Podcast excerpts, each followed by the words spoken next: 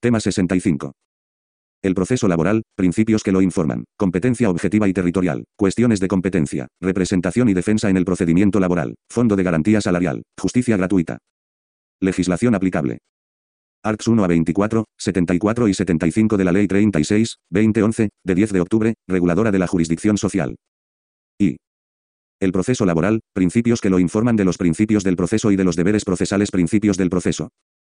1. Según el Art 74 de la LJS, los jueces y tribunales del orden jurisdiccional social y los secretarios judiciales en su función de ordenación del procedimiento y demás competencias atribuidas por el artículo 456 de la LOPJ. Interpretarán y aplicarán las normas reguladoras del proceso social ordinario según los principios de inmediación, oralidad, concentración y celeridad. 2. Los principios indicados en el punto anterior orientarán la interpretación y aplicación de las normas procesales propias de las modalidades procesales reguladas en la presente ley. Deberes procesales de las partes. 1. Los órganos judiciales rechazarán de oficio en resolución fundada las peticiones, incidentes y excepciones formuladas con finalidad dilatoria o que entrañen abuso de derecho. Asimismo, corregirán los actos que, al amparo del texto de una norma, persigan un resultado contrario al previsto en la Constitución y en las leyes para el equilibrio procesal, la tutela judicial y la efectividad de las resoluciones. 2. Quienes no sean parte en el proceso deben cumplir las obligaciones que les impongan los jueces y tribunales ordenadas a garantizar los derechos que pudieran corresponder a las partes y a asegurar la efectividad de las resoluciones judiciales. 3. Si se produjera un daño evaluable económicamente, el perjudicado podrá reclamar la oportuna indemnización ante el juzgado o tribunal que estuviere conociendo o hubiere conocido el asunto principal. 4. Todos deberán ajustarse en sus actuaciones en el proceso a las reglas de la buena fe. De vulnerarse.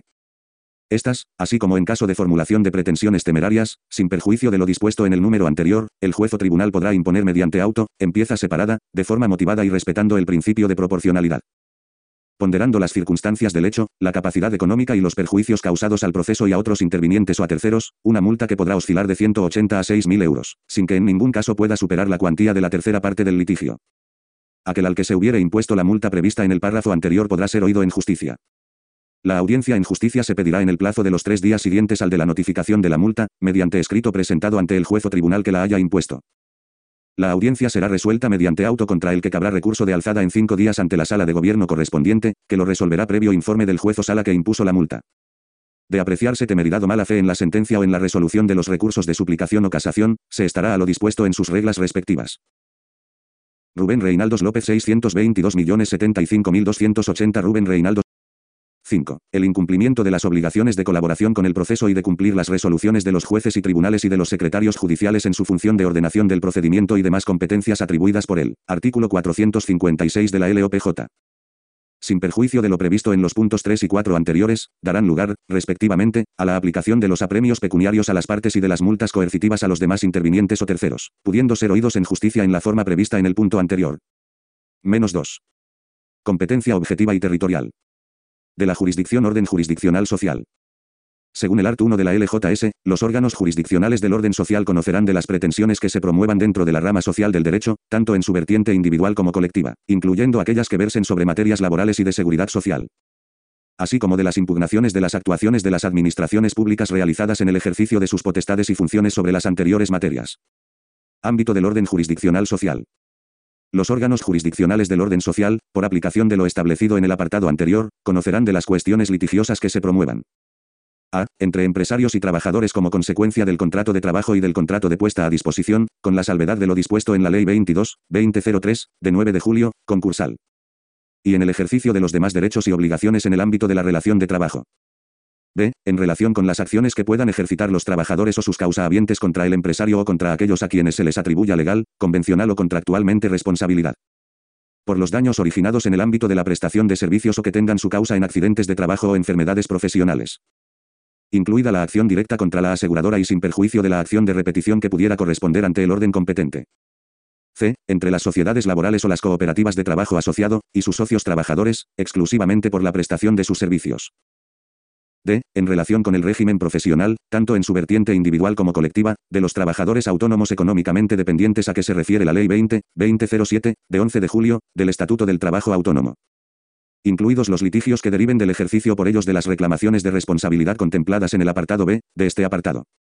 E. Para garantizar el cumplimiento de las obligaciones legales y convencionales en materia de prevención de riesgos laborales, tanto frente al empresario como frente a otros sujetos obligados legal o convencionalmente. Así como para conocer de la impugnación de las actuaciones de las administraciones públicas en dicha materia respecto de todos sus empleados, bien sean estos funcionarios, personal estatutario de los servicios de salud o personal laboral, que podrán ejercer sus acciones. A estos fines, en igualdad de condiciones con los trabajadores por cuenta ajena incluida la reclamación de responsabilidad derivada de los daños sufridos como consecuencia del incumplimiento de la normativa de prevención de riesgos laborales que forma parte de la relación funcionarial, estatutaria o laboral y siempre sin perjuicio de las competencias plenas de la Inspección de Trabajo y Seguridad Social en el ejercicio de sus funciones. F. Sobre tutela de los derechos de libertad sindical, huelga y demás derechos fundamentales y libertades públicas, incluida la prohibición de la discriminación y el acoso, contra el empresario o terceros vinculados a este por cualquier título. Cuando la vulneración alegada tenga conexión directa con la prestación de servicios. Sobre las reclamaciones en materia de libertad sindical y de derecho de huelga frente a actuaciones de las administraciones públicas referidas exclusivamente al personal laboral sobre las controversias entre dos o más sindicatos, o entre estos y las asociaciones empresariales, siempre que el litigio verse sobre cuestiones objeto de la competencia del orden. Rubén Reinaldos López. Jurisdiccional social, incluida en todos los supuestos de este apartado la responsabilidad por daños, y sobre las demás actuaciones previstas en la presente ley conforme al apartado 4 del artículo 117 de la Constitución española en garantía de cualquier derecho. G. En procesos de conflictos colectivos. H. Sobre impugnación de convenios colectivos y acuerdos, cualquiera que sea su eficacia, incluidos los concertados por las administraciones públicas cuando sean de aplicación exclusiva a personal laboral, así como sobre impugnación de laudos arbitrales de naturaleza social. Incluidos los dictados en sustitución de la negociación colectiva, en conflictos colectivos, en procedimientos de resolución de controversias y en procedimientos de consulta en movilidad geográfica, modificaciones colectivas de condiciones de trabajo y despidos colectivos así como en suspensiones y reducciones temporales de jornada, de haberse dictado respecto de las administraciones públicas, cuando dichos laudos afecten en exclusiva al personal laboral. Y, en procesos sobre materia electoral, incluidas las elecciones a órganos de representación del personal al servicio de las administraciones públicas. J. Sobre constitución y reconocimiento de la personalidad jurídica de los sindicatos, impugnación de sus estatutos y su modificación. K. En materia de régimen jurídico específico de los sindicatos, tanto legal como estatutario, en todo lo relativo a su funcionamiento interno y a las relaciones con sus afiliados. L. Sobre constitución y reconocimiento de la personalidad jurídica de las asociaciones empresariales en los términos referidos en la disposición derogatoria de la Ley Orgánica 11, 1985, de 2 de agosto, de libertad sindical. Impugnación de sus estatutos y su modificación. M. Sobre la responsabilidad de los sindicatos y de las asociaciones empresariales por infracción de normas de la rama social del derecho.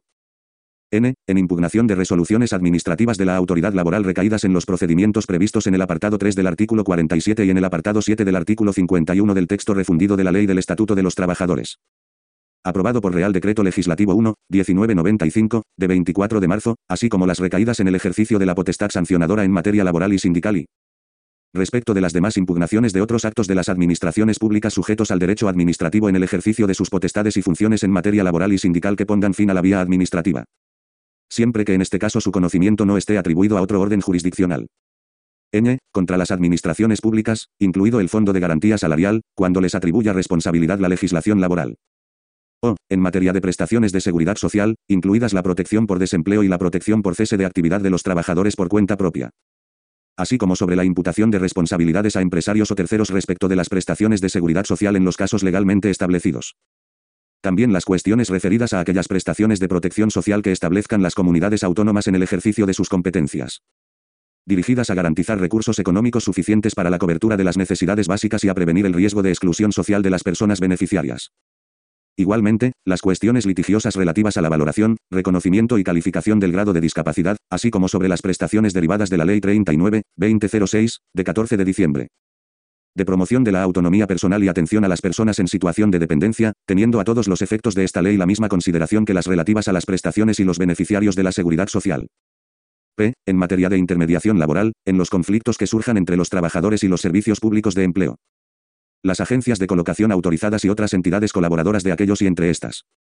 Últimas entidades y el servicio público de empleo correspondiente. Q. En la aplicación de los sistemas de mejoras de la acción protectora de la seguridad social, incluidos los planes de pensiones y contratos de seguro, siempre que su causa derive de una decisión unilateral del empresario, un contrato de trabajo o un convenio. Pacto o acuerdo colectivo, así como de los complementos de prestaciones o de las indemnizaciones, especialmente en los supuestos de accidentes de trabajo o enfermedad profesional, que pudieran establecerse por las administraciones públicas a favor de cualquier beneficiario. R. Entre los asociados y las mutualidades, excepto las establecidas por los colegios profesionales, en los términos previstos en los artículos 64 y siguientes del texto refundido de la Ley de Ordenación y Supervisión de los Seguros Privados. aprobado por el Real Decreto Legislativo 6, 2004, de 29 de octubre, así como entre las fundaciones laborales o entre estas y sus beneficiarios, sobre cumplimiento, existencia o declaración de sus obligaciones específicas y derechos de carácter patrimonial relacionados con los fines y obligaciones propios de esas entidades. S. En impugnación de actos de las administraciones públicas, sujetos a derecho administrativo y que pongan fin a la vía administrativa, dictadas en el ejercicio de sus potestades y funciones en materia de seguridad social, distintas de las comprendidas en el apartado O, de este apartado incluyendo las recaídas en el ejercicio de la potestad sancionadora en esta materia y con excepción de las especificadas en la letra F, del apartado siguiente. T. En cualesquiera otras cuestiones que le sean atribuidas por esta u otras normas con rango de ley, materias excluidas. No conocerán los órganos jurisdiccionales del orden social. A. De la impugnación directa de disposiciones generales de rango inferior a la ley y decretos legislativos cuando excedan los límites de la delegación, aun en las materias laborales, sindicales o de seguridad social enumeradas en el apartado anterior. B. De las cuestiones litigiosas en materia de prevención de riesgos laborales que se susciten entre el empresario y los obligados a coordinar con éste las actividades preventivas de riesgos laborales y entre cualquiera de los anteriores y los sujetos, o entidades que hayan asumido. Frente a ellos, por cualquier título, la responsabilidad de organizar los servicios de prevención. C. De la tutela de los derechos de libertad sindical y del derecho de huelga relativa a los funcionarios públicos. Personal estatutario de los servicios de salud y al personal a que se refiere la letra A, del apartado 3 del artículo 1 del texto refundido de la Ley del Estatuto de los Trabajadores. D. De las disposiciones que establezcan las garantías tendentes a asegurar el mantenimiento de los servicios esenciales de la comunidad en caso de huelga y, en su caso, de los servicios o dependencias y los porcentajes mínimos de personal necesarios a tal fin. Sin perjuicio de la competencia del orden social para conocer de las impugnaciones exclusivamente referidas a los actos de designación concreta del personal laboral incluido en dichos mínimos así como para el conocimiento de los restantes actos dictados por la autoridad laboral en situaciones de conflicto laboral conforme al Real Decreto Ley 17, 1977, de 4 de marzo, sobre relaciones de trabajo. E. De los pactos o acuerdos concertados por las administraciones públicas con arreglo a lo previsto en la Ley 7, 2007, de 12 de abril, del Estatuto Básico del Empleado Público, que sean de aplicación al personal funcionario o estatutario de los servicios de salud ya sea de manera exclusiva o conjunta con el personal laboral, y sobre la composición de las mesas de negociación sobre las condiciones de trabajo comunes al personal de relación administrativa y laboral. G. Los actos administrativos dictados en las fases preparatorias, previas a la contratación de personal laboral para el ingreso por acceso libre, que deberán ser impugnados ante el orden jurisdiccional contencioso administrativo. H. De las impugnaciones de los actos administrativos en materia de seguridad social relativos a inscripción de empresas, formalización de la protección frente a riesgos profesionales, tarifación, afiliación, alta, baja y variaciones de datos de trabajadores así como en materia de liquidación de cuotas, actas de liquidación y actas de infracción vinculadas con dicha liquidación de cuotas y con respecto a los actos de gestión recaudatoria, incluidas las resoluciones dictadas en esta materia por su respectiva entidad gestora. En el supuesto de cuotas de recaudación conjunta con las cuotas de seguridad social y, en general, los demás actos administrativos conexos a los anteriores dictados por la Tesorería General de la Seguridad Social así como de los actos administrativos sobre asistencia y protección social públicas en materias que no se encuentren comprendidas en las letras O y S del apartado anterior. Rubén Reinaldos López 622.075.200 y, de las reclamaciones sobre responsabilidad patrimonial de las entidades gestoras y servicios comunes de la seguridad social, así como de las demás entidades, servicios y organismos del Sistema Nacional de Salud y de los centros sanitarios concertados con ellas, sean estatales o autonómicos. Por los daños y perjuicios causados por o con ocasión de la asistencia sanitaria, y las correspondientes reclamaciones, aun cuando en la producción del daño concurran con particulares o cuenten con un seguro de responsabilidad. J. De las pretensiones cuyo conocimiento y decisión esté reservado por la ley concursal a la jurisdicción exclusiva y excluyente del juez del concurso. De la competencia. Competencia funcional por conexión. 1. La competencia de los órganos jurisdiccionales del orden social se extenderá al conocimiento y decisión de las cuestiones previas y prejudiciales no pertenecientes a dicho orden, que estén directamente relacionadas con las atribuidas al mismo. Salvo lo previsto en el punto 3 de este apartado y en la Ley 22, 2003, de 9 de julio, concursal. 2. Las cuestiones previas y prejudiciales serán decididas en la resolución judicial que ponga fin al proceso. La decisión que se pronuncie no producirá efecto fuera del proceso en que se dicte. 3. Hasta que las resuelva el órgano judicial competente, las cuestiones prejudiciales penales suspenderán el plazo para adoptar la debida decisión solo cuando se basen en falsedad documental y su solución sea de todo punto indispensable para dictarla. 4. La suspensión de la ejecución por existencia de una cuestión prejudicial penal solo procederá si la falsedad documental en que se base se hubiere producido después de constituido el título ejecutivo y se limitará a las actuaciones ejecutivas, condicionadas directamente por la resolución de aquella. Apreciación de oficio de la falta de jurisdicción o de competencia. 1. Si los órganos jurisdiccionales apreciaren la falta de jurisdicción o de competencia internacional, o se estimaren incompetentes para conocer de la demanda por razón de la materia, del territorio o de la función dictarán auto declarándolo así y previniendo al demandante ante quién y cómo puede hacer uso de su derecho. 2. Igual declaración deberán hacer en los mismos supuestos al dictar sentencia, absteniéndose de entrar en el conocimiento del fondo del asunto. 3. La declaración de oficio de la falta de jurisdicción o de competencia en los casos de los dos párrafos anteriores requerirá previa audiencia de las partes y del Ministerio Fiscal en plazo común de tres días. 4. Contra el auto de declaración de falta de jurisdicción o de competencia podrán ejercitarse los recursos previstos en la presente ley. Si en el auto se declarase la jurisdicción y competencia del órgano de la jurisdicción social, la cuestión podrá suscitarse de nuevo en el juicio y, en su caso, en el recurso ulterior. 5. Si la acción ejercitada estuviere sometida a plazo de caducidad, se entenderá suspendida desde la presentación de la demanda hasta que el auto que declare la falta de jurisdicción o de competencia sea firme. De la competencia objetiva juzgados de lo social. 1. Según el ARC 6 de la LJS, los juzgados de lo social conocerán en única instancia de todos los procesos atribuidos al orden jurisdiccional social, con excepción de los asignados expresamente a la competencia de otros. Órganos de este orden jurisdiccional en los artículos 7, 8 y 9 de esta ley y en la ley concursal. Rubén Reinaldos López 622. 2. En aplicación de lo establecido en el punto anterior, conocerán también en única instancia de los procesos de impugnación de actos de administraciones públicas atribuidos al orden jurisdiccional social en las letras N y S del artículo 2, cuando hayan sido dictados por a. Los órganos de la Administración General del Estado y de los organismos públicos vinculados o dependientes de ella siempre que su nivel orgánico sea inferior al de ministro o secretario de Estado. B. Las administraciones de las comunidades autónomas, salvo los que procedan del respectivo Consejo de Gobierno. C. Las administraciones de las entidades locales. D. Cualquier otro organismo o entidad de derecho público que pudiera ostentar alguna de las competencias administrativas a las que se refieren las mencionadas letras del artículo 2 de esta ley. Salas de lo social de los Tribunales Superiores de Justicia. Las salas de lo social de los Tribunales Superiores de Justicia conocerán a. En única instancia, de los procesos sobre las cuestiones a que se refieren las letras F, G, H, J, K y L, del artículo 2 cuando extiendan sus efectos a un ámbito territorial superior al de la circunscripción de un juzgado de lo social y no superior al de la comunidad autónoma. Así como de todos aquellos que expresamente les atribuyan las leyes conocerán en única instancia de los procesos de despido colectivo impugnados por los representantes de los trabajadores de conformidad con lo previsto en los apartados 1 a 10 del artículo 124 de esta ley, cuando extiendan sus efectos a un ámbito territorial no superior al de una comunidad autónoma. Asimismo, conocerán en única instancia de los procesos de oficio previstos en la letra B, del artículo 148 de esta ley y de los procesos de impugnación de las resoluciones administrativas recaídas en los procedimientos previstos en el apartado 7 del artículo 51 del texto refundido de la ley. Del Estatuto de los Trabajadores, aprobado por Real Decreto Legislativo 1, 1995, de 24 de marzo, de conformidad con lo previsto en el artículo 151 de esta ley, cuando el acuerdo o acto administrativo impugnado extiendan sus efectos a un ámbito territorial no superior al de una comunidad autónoma. B. También en única instancia, de los procesos de impugnación de actos de las administraciones públicas atribuidos al orden jurisdiccional social en las letras N y S, del artículo 2. Cuando hayan sido dictados por el Consejo de Gobierno de la Comunidad Autónoma o por órganos de la Administración General del Estado con nivel orgánico de ministro o secretario de Estado, siempre que, en este último caso, el acto haya confirmado. En vía de recurso o en procedimiento de fiscalización o tutela, los que hayan sido dictados por órganos o entes distintos con competencia en todo el territorio nacional. C. De los recursos de suplicación establecidos en esta ley contra las resoluciones dictadas por los juzgados de lo social de su circunscripción. D. De los recursos de suplicación contra las resoluciones de los jueces de lo mercantil previstos en el art. 551 de la ley concursal. E. De las cuestiones de competencia que se susciten entre los juzgados de lo social de su circunscripción, Sala de lo Social de la Audiencia Nacional.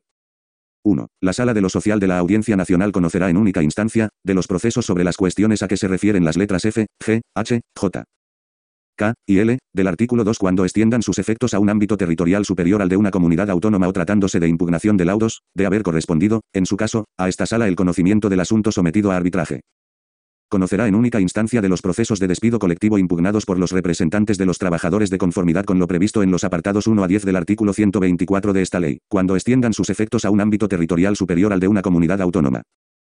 Rubén Reinald Asimismo, conocerá en única instancia de los de los procesos de oficio previstos en la letra B, del artículo 148 de esta ley y de los procesos de impugnación de las resoluciones administrativas recaídas en los procedimientos previstos en el apartado 7 del artículo 51 del texto refundido de la ley del Estatuto de los Trabajadores, aprobado por Real Decreto Legislativo 1, 1995, de 24 de marzo, de conformidad con lo previsto en el artículo 151 de esta ley. Cuando el acuerdo o acto administrativo impugnado extiendan sus efectos a un ámbito territorial superior al de una comunidad autónoma. 2. También, con independencia de su ámbito territorial de afectación, conocerá en única instancia de los procesos de impugnación de actos de administraciones públicas atribuidos al orden jurisdiccional social en las letras N y S, del artículo 2. cuando hayan sido dictados por órganos de la Administración General del Estado y de los organismos públicos vinculados o dependientes de ella cuyo nivel orgánico sea de ministro o secretario de Estado bien con carácter originario o bien cuando rectifiquen por vía de recurso o en procedimiento de fiscalización o tutela los dictados por órganos o entes distintos con competencia en todo el territorio nacional. Sala de lo Social del Tribunal Supremo. La Sala de lo Social del Tribunal Supremo conocerá a. En única instancia de los procesos de impugnación de actos de administraciones públicas atribuidos al orden jurisdiccional social cuando hayan sido dictados por el Consejo de Ministros B. De los recursos de casación establecidos en la ley. C. De la revisión de sentencias firmes dictadas por los órganos jurisdiccionales del orden social y de la revisión de laudos arbitrales firmes sobre materias objeto de conocimiento del orden social. D. De las demandas de error judicial cuando el órgano al que se impute el error pertenezca al orden jurisdiccional social salvo cuando éste se atribuyese a la propia sala de lo social del Tribunal Supremo o a alguna de sus secciones en que la competencia corresponderá a la sala que se establece en el artículo 61 de la Ley Orgánica 6, 1985, de 1 de julio, del Poder Judicial, Sala Especial del TS. E. De las cuestiones de competencia suscitadas entre órganos del orden jurisdiccional social que no tengan otro superior jerárquico común, de la competencia territorial. Competencia territorial de los juzgados de lo social. La competencia de los juzgados de lo social se determinará de acuerdo con las siguientes reglas. 1. Con carácter general será juzgado competente el del lugar de prestación de los servicios o el del domicilio del demandado, a elección del demandante. Si los servicios se prestaran en lugares de distintas circunscripciones territoriales, el trabajador podrá elegir entre aquel de ellos en que tenga su domicilio, el del contrato, si hallándose en él el demandado pudiera ser citado, o el del domicilio del demandado. En el caso de que sean varios los demandados, y se optare por el fuero del domicilio, el actor podrá elegir el de cualquiera de los demandados. En las demandas contra las administraciones públicas empleadoras será juzgado competente el del lugar de prestación de los servicios o el del domicilio del demandante, a elección de éste, salvo para los trabajadores que presten servicios en el extranjero. En que será juzgado competente el del domicilio de la administración pública demandada. 2. En los procesos que se indican en los párrafos siguientes será en cada caso juzgado competente. A. En los que versen sobre las materias referidas en las letras O y P, del artículo 2, prestaciones de seguridad social e intermediación laboral, aquel en cuya circunscripción se haya producido la resolución originaria expresa o presunta, o la actuación impugnada en el proceso, o, a elección del demandante, el juzgado de su domicilio, si bien, cuando el recurso tenga por objeto actos de las administraciones de las comunidades autónomas o de las entidades de la administración local. La elección se entenderá limitada a los juzgados comprendidos dentro de la circunscripción de la Sala de lo Social del Tribunal Superior de Justicia en que tenga su sede el órgano que hubiere dictado el acto originario impugnado. B. En los que versen sobre las materias referidas en las letras Q y R del artículo 2, sistemas de mejoras de la acción protectora de la seguridad social y litigios entre los asociados y las mutualidades, el del domicilio del demandado o el del demandante, a elección de este. En los procesos entre mutualidades de previsión, regirá en todo caso el fuero de la demandada. C. En los de reclamación de salarios de tramitación frente al Estado, conocerá el juzgado que dictó la sentencia de despido. D. En los que versen sobre las materias referidas en las letras J y L, del artículo 2, constitución y reconocimiento de la personalidad jurídica de los sindicatos, impugnación de sus estatutos y su modificación, y constitución y reconocimiento de la personalidad jurídica de las asociaciones empresariales, impugnación de sus estatutos y su modificación, el de la sede del sindicato o de la asociación empresarial. E. En los que versen sobre la materia referida en las letras K y M, del artículo 2, régimen jurídico específico de los sindicatos y responsabilidad de los sindicatos y de las asociaciones empresariales por infracción de normas de la rama social del derecho el del lugar en que se produzcan los efectos del acto o actos que dieron lugar al proceso. F. En los que versen sobre la materia referida en la letra F, del artículo 2, tutela de los derechos de libertad sindical, huelga y demás derechos fundamentales y libertades públicas, el del lugar donde se produjo o, en su caso, al que se extiendan los efectos de la lesión. O las decisiones o actuaciones respecto de las que se demanda la tutela. G. En los procesos electorales referidos en la letra I, del artículo 2, el del lugar en cuya circunscripción esté situada la empresa o centro de trabajo, si los centros están situados en municipios distintos, en que ejerzan jurisdicción juzgados diferentes.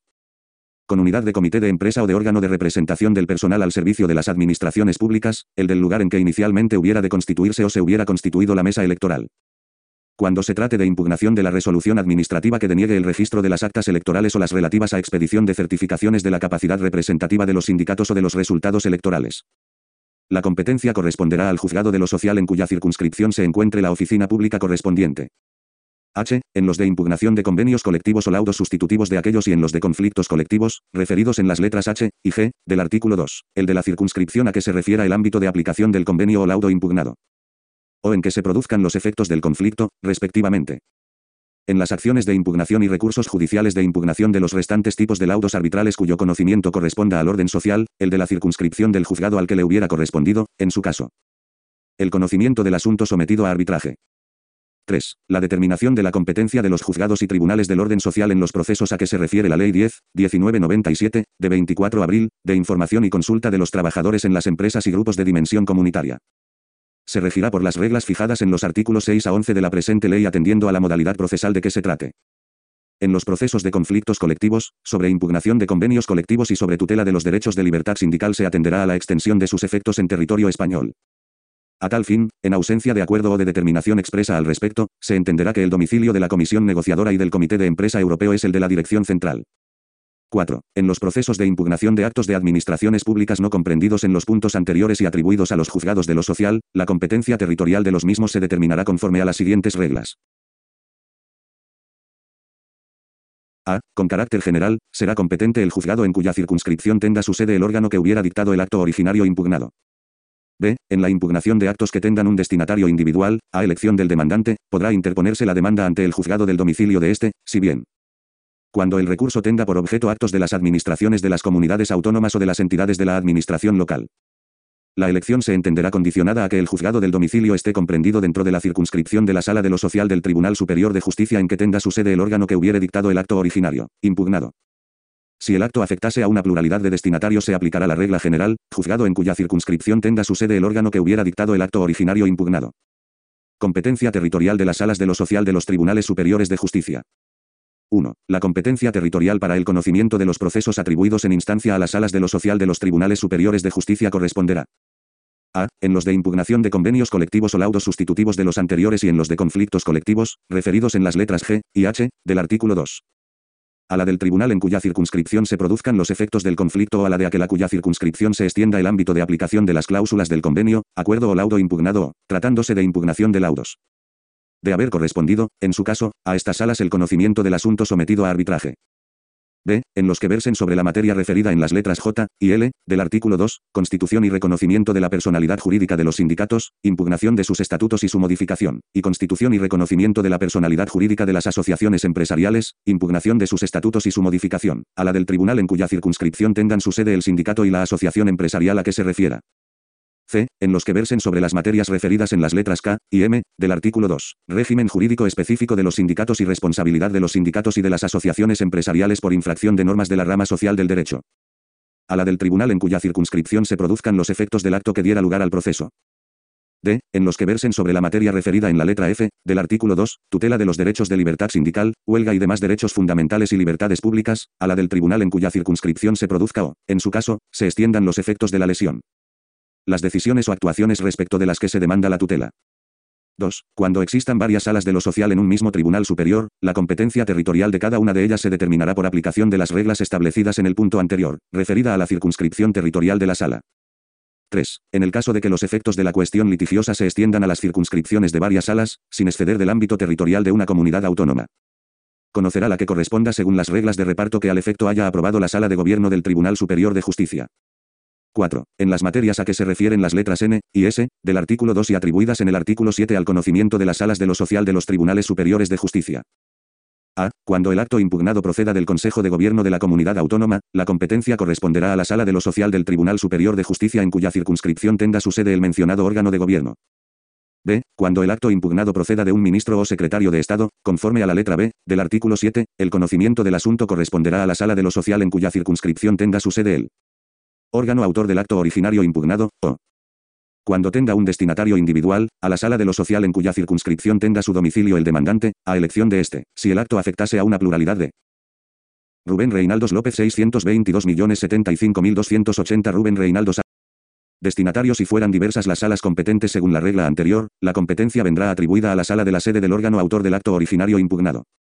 Menos 3. Cuestiones de competencia de los conflictos de competencia y de las cuestiones de competencia régimen legal. Según el art. 12 de la LJS, los conflictos de competencia entre los órganos jurisdiccionales del orden social y los de otros órdenes de la jurisdicción se regirán por lo dispuesto en la LOPJ. Cuestiones de competencia.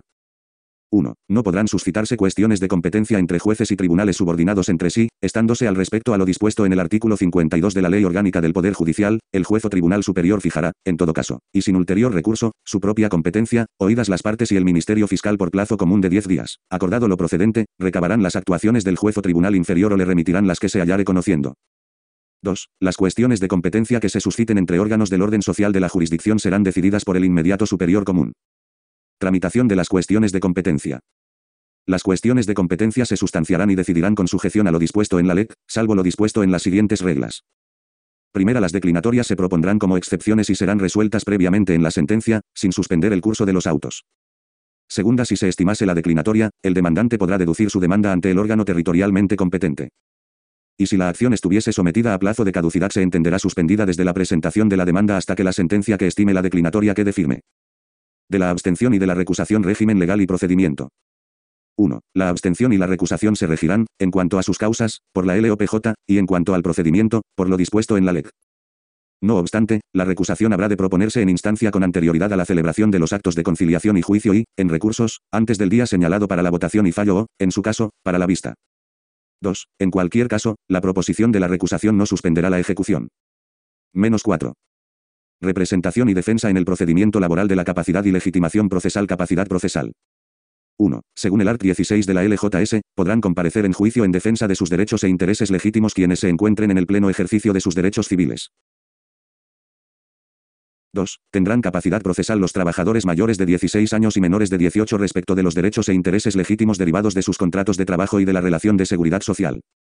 Cuando legalmente no precisen para la celebración de dichos contratos autorización de sus padres, tutores o de la persona o institución que los tenga a su cargo, o hubieran obtenido autorización para contratar de sus padres tutores o persona o institución que los tenga a su cargo conforme a la legislación laboral o la legislación civil o mercantil respectivamente. Igualmente tendrán capacidad procesal los trabajadores autónomos económicamente dependientes mayores de 16 años.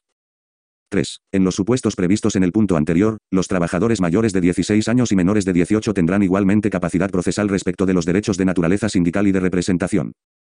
Así como para la impugnación de los actos administrativos que les afecten. Representación. 1. Por quienes no se hallaren en el pleno ejercicio de sus derechos civiles comparecerán sus representantes legítimos o los que deban suplir su incapacidad conforme a derecho. 2. Por las personas jurídicas comparecerán quienes legalmente las representen. Por las entidades sin personalidad a las que la ley reconozca capacidad para ser parte comparecerán quienes legalmente las representen en juicio. Por las masas patrimoniales o patrimonios separados carentes de titular o cuyo titular haya sido privado de sus facultades de disposición y administración comparecerán quienes conforme a la ley las administran por las masas patrimoniales o patrimonios separados carentes de titular o cuyo titular haya sido privado de sus facultades de disposición y administración comparecerán quienes conforme a la ley las administren. Por las entidades que, no habiendo cumplido los requisitos legalmente establecidos para constituirse en personas jurídicas, estén formadas por una pluralidad de elementos personales y patrimoniales puestos al servicio de un fin determinado. Comparecerán quienes de hecho o en virtud de pactos de la entidad, actúen en su nombre frente a terceros o ante los trabajadores. Por las comunidades de bienes y grupos comparecerán quienes aparezcan, de hecho o de derecho, como organizadores, directores o gestores de los mismos, o en su defecto como socios o partícipes de los mismos y sin perjuicio de la responsabilidad que, conforme a la ley, pueda corresponder a estas personas físicas. Legitimación. 1. Los titulares de un derecho subjetivo o un interés legítimo podrán ejercitar acciones ante los órganos jurisdiccionales del orden social, en los términos establecidos en las leyes. 2. Los sindicatos de trabajadores y las asociaciones empresariales tendrán legitimación para la defensa de los intereses económicos y sociales que les son propios. Los sindicatos con implantación suficiente en el ámbito del conflicto están legitimados para accionar en cualquier proceso en el que estén en juego intereses colectivos de los trabajadores, siempre que exista un vínculo entre dicho sindicato y el objeto del pleito de que se trate. Podrán igualmente personarse y ser tenidos por parte en dichos procesos, sin que tal intervención haga detener o retroceder el curso de las actuaciones. En especial, en los términos establecidos en esta ley, podrán actuar, a través del proceso de conflicto colectivo, en defensa de los derechos e intereses de una pluralidad de trabajadores indeterminada o de difícil determinación, y, en particular, por tal cauce podrán actuar en defensa del derecho a la igualdad de trato entre mujeres y hombres en todas las materias atribuidas al orden social. En el proceso de ejecución se considerarán intereses colectivos los tendentes a la conservación de la empresa y a la defensa de los puestos de trabajo. 3. Las organizaciones de trabajadores autónomos tendrán legitimación para la defensa de los acuerdos de interés profesional por ellas firmados. 4. El Ministerio Fiscal estará legitimado para intervenir en todos aquellos supuestos previstos en la presente ley. Rubén Reinaldos López 622 millones 5. Contra las resoluciones que les afecten desfavorablemente las partes podrán interponer los recursos establecidos en esta ley por haber visto desestimadas cualquiera de sus pretensiones o excepciones, por resultar de ellas directamente gravamen o perjuicio para revisar errores de hecho o prevenir los eventuales efectos del recurso de la parte contraria o por la posible eficacia de cosa juzgada del pronunciamiento sobre otros procesos ulteriores. De la representación y defensa procesales intervención en el juicio. 1. Según el art. 18 de la LJS, las partes podrán comparecer por sí mismas o conferir su representación a abogado, procurador, graduado social colegiado o cualquier persona que se encuentre en el pleno ejercicio de sus derechos civiles. La representación podrá conferirse mediante poder otorgado por comparecencia ante el secretario judicial o por escritura pública. 2. En el caso de otorgarse la representación a abogado deberán seguirse los trámites previstos en el apartado 2 del artículo 21. El demandante lo hará constar en la demanda y el demandado pondrá esta circunstancia en conocimiento del juzgado o tribunal por escrito, dentro de los dos días siguientes al de su citación para el juicio. Presentación de la demanda y pluralidad de actores o demandados. 1. La demanda podrá presentarse bien individualmente, bien de modo conjunto, en un solo escrito o en varios y, en este caso, su admisión a trámite equivaldrá a la decisión de su acumulación, que no podrá denegarse salvo que las acciones no sean acumulables según esta ley. 2. En los procesos en los que demanden de forma conjunta más de 10 actores, estos deberán designar un representante común, con el que se entenderán las sucesivas diligencias del litigio. Este representante deberá ser necesariamente abogado, procurador, graduado social colegiado, uno de los demandantes o un sindicato. Dicha representación podrá conferirse mediante poder otorgado por comparecencia ante el secretario judicial, por escritura pública o mediante comparecencia ante el servicio administrativo que tenga atribuidas las competencias de conciliación mediación o arbitraje o el órgano que asuma estas funciones. Junto con la demanda se deberá aportar el documento correspondiente de otorgamiento de esta representación. 3. Cuando se acuerde la acumulación de los procesos correspondientes a varias demandas presentadas contra un mismo demandado, afectando de este modo el proceso a más de 10 actores, así como cuando la demanda o demandas se dirijan contra más de 10 demandados. Siempre que no haya contraposición de intereses entre ellos, el secretario judicial les requerirá para que designen un representante común, pudiendo recaer dicha designación en cualquiera de los sujetos mencionados en el punto anterior. A tal efecto, junto con la comunicación a los actores de la resolución de acumulación, el secretario judicial les citará de comparecencia dentro de los cuatro días siguientes para el nombramiento del representante común, si el día de la comparecencia no asistiese alguno de los citados en forma. Se procederá a la designación del representante común, entendiéndose que quien no comparezca acepta el nombramiento efectuado por el resto. 4. Cualquiera de los demandantes o demandados en el caso del punto anterior podrá expresar su voluntad justificada de comparecer por sí mismo o de designar un representante propio, diferenciado del designado de forma conjunta por los restantes actores o demandados. 5. Cuando por razón de la tutela ejercitada la pretensión no afecte de modo directo e individual a trabajadores determinados se entenderá, a efectos de emplazamiento y comparecencia en el proceso, que los órganos representativos unitarios y, en su caso, la representación sindical, ostentan la representación en juicio de los intereses genéricos del colectivo laboral correspondiente, siempre que no haya contraposición de intereses entre ellos, y sin perjuicio de la facultad de los trabajadores que ostentan la representación en juicio de los intereses genéricos del colectivo laboral correspondiente, siempre que no haya contraposición de intereses entre ellos, y sin perjuicio de la facultad de los trabajadores que indirectamente pudieran resultar afectados. De comparecer por sí mismos o de designar un representante propio. Representación por los sindicatos. 1. Los sindicatos podrán actuar en un proceso, en nombre e interés de los trabajadores y de los funcionarios y personal estatutario afiliados a ellos que así se lo autoricen, para la defensa de sus derechos individuales. Recayendo en dichos afiliados los efectos de aquella actuación. 2. En la demanda, el sindicato habrá de acreditar la condición de afiliado del trabajador o empleado y la existencia de la comunicación al afiliado de su voluntad de iniciar el proceso. La autorización se presumirá concedida salvo declaración en contrario del afiliado. En el caso de que no se hubiese otorgado esta autorización, el trabajador o empleado podrá exigir al sindicato la responsabilidad que proceda, que habrá de decidirse en proceso social independiente. 3. Si en cualquier fase del proceso el afiliado expresara en la oficina judicial que no había recibido la comunicación del sindicato o que habiéndola recibido hubiera negado la autorización de actuación en su nombre, el juez o tribunal, previa audiencia del sindicato, acordará el archivo de las actuaciones sin más trámite. 4. Los sindicatos estarán exentos de efectuar depósitos y consignaciones en todas sus actuaciones ante el orden social y gozarán del beneficio legal de justicia gratuita cuando ejerciten un interés colectivo en defensa de los trabajadores y beneficiarios de la seguridad social. Intervención de abogado, graduado social colegiado o procurador. 1. La defensa por abogado y la representación técnica por graduado social colegiado tendrá carácter facultativo en la instancia. En el recurso de suplicación los litigantes habrán de estar defendidos por abogado o representados técnicamente por graduado social colegiado. En el recurso de casación y en las actuaciones procesales ante el Tribunal Supremo será preceptiva la defensa de abogado. Cuando la defensa sea facultativa, con excepción de lo previsto en el apartado siguiente, podrá utilizarla sin embargo cualquiera de los litigantes. En cuyo caso será de su cuenta el pago de los honorarios o derechos respectivos con las excepciones contempladas en la legislación sobre asistencia jurídica gratuita. 2. Si el demandante pretendiese comparecer en el juicio asistido de abogado o representado técnicamente por graduado social colegiado o representado por procurador, lo hará constar en la demanda. Asimismo, el demandado pondrá esta circunstancia en conocimiento del juzgado o tribunal por escrito, dentro de los dos días siguientes al de su citación para el juicio, con objeto de que, trasladada tal intención al actor, Pueda éste estar representado técnicamente por graduado social colegiado o representado por procurador, designar abogado en otro plazo igual o solicitar su designación a través del turno de oficio. La falta de cumplimiento de estos requisitos supone la renuncia de la parte al derecho de valerse en el acto de juicio de abogado, procurador o graduado social colegiado. 3. Si en cualquier otra actuación, diversa al acto de juicio, cualquiera de las partes pretendiese actuar asistido de letrado, el secretario judicial adoptará las medidas oportunas para garantizar la igualdad de las partes. 4. La solicitud de designación de abogado por el turno de oficio por los trabajadores y los beneficiarios del sistema de seguridad social que, por disposición legal ostenten el derecho a la asistencia jurídica gratuita.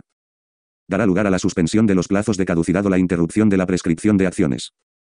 Cuando el abogado designado para un proceso considere insostenible la pretensión deberá seguir el procedimiento previsto en los artículos 32 a 35 de la Ley 1, 1996, de 10 de enero, de asistencia jurídica gratuita.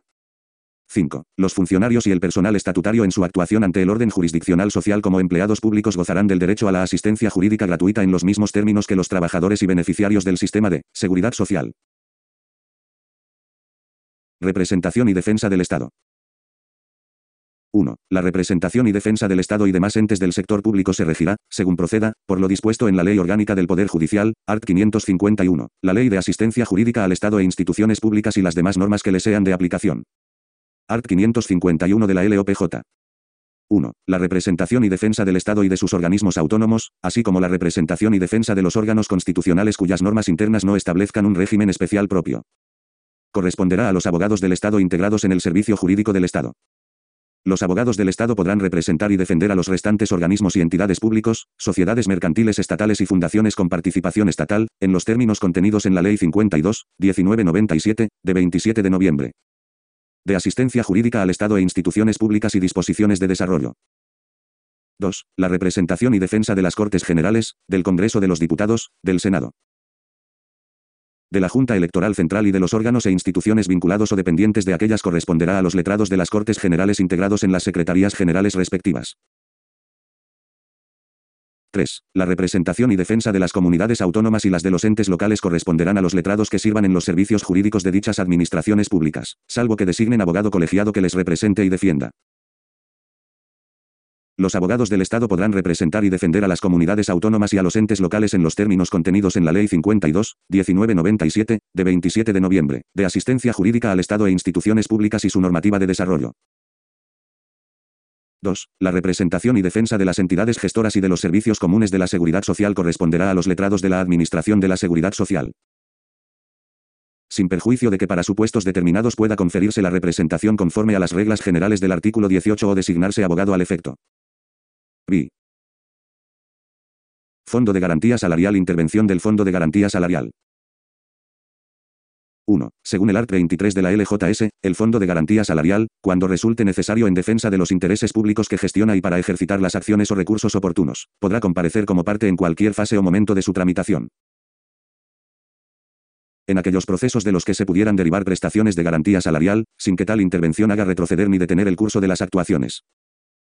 2. En supuestos de empresas incursas en procedimientos concursales, así como de las ya declaradas insolventes o desaparecidas y en las demandas de las que pudiera derivar la responsabilidad prevista en el apartado 8 del artículo 33 del texto refundido de la Ley del Estatuto de los Trabajadores, procedimientos arbitrales. El secretario judicial citará como parte al Fondo de Garantía Salarial, dándole traslado de la demanda a fin de que éste pueda asumir sus obligaciones legales e instar lo que convenga en derecho. Igualmente deberán ser notificadas al Fondo de Garantía las resoluciones de admisión a trámite, señalamiento de la vista o incidente y demás resoluciones, incluida la que ponga fin al trámite correspondiente, cuando pudieran derivarse responsabilidades para él mismo.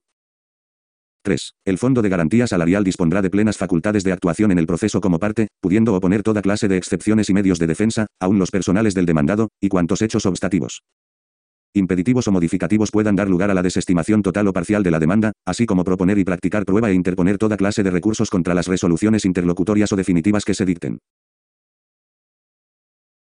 4. El Fondo de Garantía Salarial tendrá la consideración de parte en la tramitación de los procedimientos arbitrales, a efectos de asumir las obligaciones previstas en el artículo 33 del Estatuto de los Trabajadores. Igualmente, el Fondo de Garantía Salarial podrá impugnar los laudos arbitrales, las conciliaciones extrajudiciales o judiciales, los allanamientos y las transacciones aprobadas judicialmente, de poderse derivar de tales títulos obligaciones de garantía salarial. A cuyo efecto se le dará traslado de los mismos en dichos casos por la autoridad que los dicte o apruebe. 5. En los supuestos del punto 2 de este apartado, así como cuando comparezca en juicio en virtud de lo dispuesto en el punto 1, el Fondo de Garantía Salarial deberá alegar todos aquellos motivos de oposición que se refieran a la existencia de la relación laboral, circunstancias de la prestación, clase o extensión de la deuda o a la falta de cualquier otro requisito procesal o sustantivo. La estimación de dichas alegaciones dará lugar al pronunciamiento que corresponda al motivo de oposición alegado, según su naturaleza, y a la exclusión o reducción de la deuda, afectando a todas las partes. La estimación de la caducidad o prescripción de la acción dará lugar a la absolución del empresario y del propio fondo de garantía, si hubieran alegado la prescripción o si se apreciase de oficio o a instancia de parte la caducidad. No obstante, si se apreciase interrupción de la prescripción por haber existido reclamación extrajudicial frente al empresario o reconocimiento por este de la deuda. Estos no surtirán efectos interruptivos de la prescripción frente al fondo de garantía y se absolverá a este, sin perjuicio del pronunciamiento que proceda frente al empresario. Salvo que el reconocimiento de deuda haya tenido lugar ante un servicio administrativo de mediación, arbitraje o conciliación, o en acta de conciliación en un proceso judicial, en cuyo caso la interrupción de la prescripción también afectará al fondo de garantía. La concurrencia de los requisitos para la prestación de garantía según lo dispuesto en el artículo 33 del texto refundido de la Ley del Estatuto de los Trabajadores no será objeto del procedimiento judicial que se dirija contra el empresario para la determinación de la deuda sino del procedimiento administrativo ante el Fondo de Garantía, y en su caso del proceso judicial ulterior que resuelvan sobre la solicitud de prestación de garantía salarial. 6. Si el fondo de garantía hubiera sido emplazado con carácter preceptivo según lo dispuesto en el punto 2, estará vinculado por la sentencia que se dicte. En los demás casos, la entidad de garantía estará vinculada en el procedimiento relativo a la prestación de garantía y ante el trabajador por el título judicial que hubiera determinado la naturaleza y cuantía de la deuda empresarial. Siempre que concurran los requisitos para la prestación de garantía salarial y sin perjuicio de los recursos o impugnaciones que pudiere haber deducido en el procedimiento seguido frente al empresario.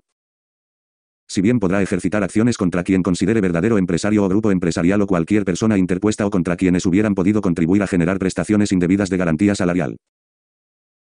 7. En los procedimientos seguidos contra el Fondo de Garantía Salarial al amparo de la legislación laboral, las afirmaciones de hecho contenidas en el expediente y en las que se haya fundamentado la resolución del mismo arance, salvo prueba en contrario.